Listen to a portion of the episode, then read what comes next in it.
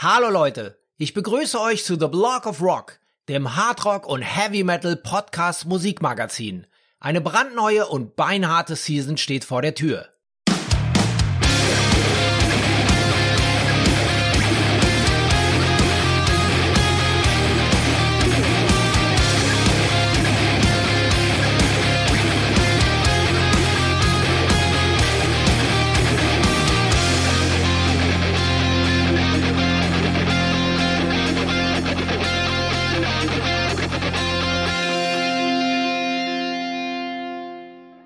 Ich bin Uwe Lerch und ich nehme euch backstage mit zu den Rockstars.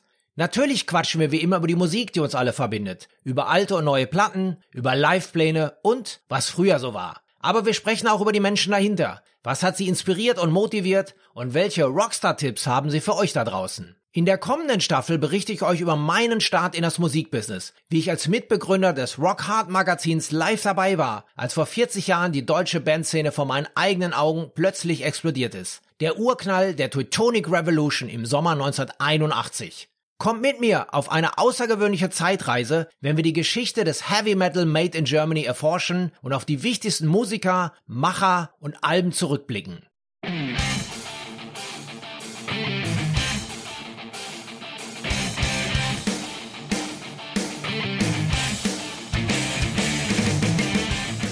Im The Block of Rock Special Teutonic Revolution erinnern sich eure Helden an die Anfänge. Da hätten wir die Queen of Metal, Doro Pesch. Schon wie ich ganz klein war, so drei Jahre alt, wollte ich Musiker werden und Sängerin werden. Oder Tom Angel Rapper von Sodom. Ich glaube, jeder, der so eine Musik hört, kommt irgendwann mal auf die absurde Idee, auch eine eigene Band zu gründen. Damals war es auf jeden Fall so. Wir blicken in die Keimzellen der frühen 80er, in den Ruhrpott, mit Peewee von Rage, also das Ruhrgebiet war sicherlich einer der Schmelztiegel. Es gab ja dann noch so andere Schwerpunkte, so wie oben in Hamburg, die ganzen Jungs.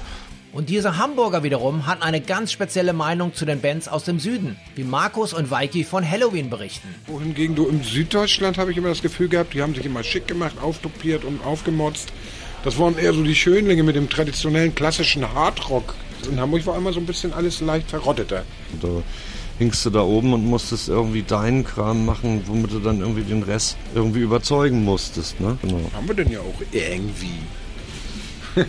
und wie danach die ganze Welt überzeugt und erobert wurde, erzählen uns Rudolf Schenker von den Scorpions. Rock'n'Roll ist so und so eine Geschichte, die mit Abenteuer zu tun hat. Wir sind eine Gang, also warum sollen wir uns hier in Deutschland aufhalten? Lass uns Ausland gehen. Aber auch Gerre von Tankard. Es ist überall dasselbe. Du bist der Metal Brother, wenn du ankommst. Scheißegal, wo du herkommst. Das ist schon sehr, sehr geil. Andy Deris von Halloween. Wir hatten tatsächlich die Einladung in Manaus mitten im, im Amazonas zu spielen. Das ist am Rio Negro, wenn du mutig bist, weil du darfst voll Malaria keine Angst haben. Wolf Hoffmann von Accept. Wir machen das, weil das einen Wahnsinn Spaß macht. Man reist um die Welt, lernt wahnsinnig viele Leute kennen und das ist schon eine einmalige Sache.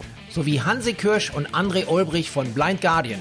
Sie berichten von ihrem ersten Japan-Trip. Man muss sich ein bisschen vorstellen wie äh, in dem Film Lost in Translation. Also man hatte wirklich diesen Kulturschock, man äh, war jung, man war wild und äh, und hat zwei Wochen nicht geschlafen. Hat zwei Wochen nicht geschlafen.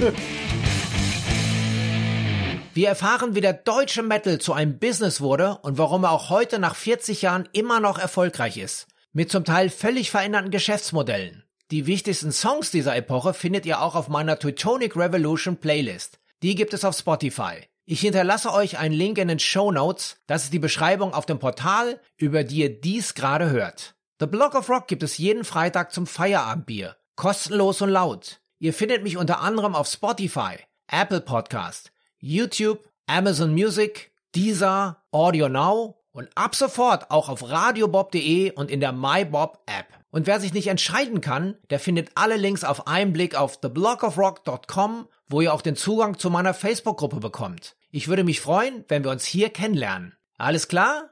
Dann hören wir uns ja bald wieder. Bis dahin, keep on rockin'!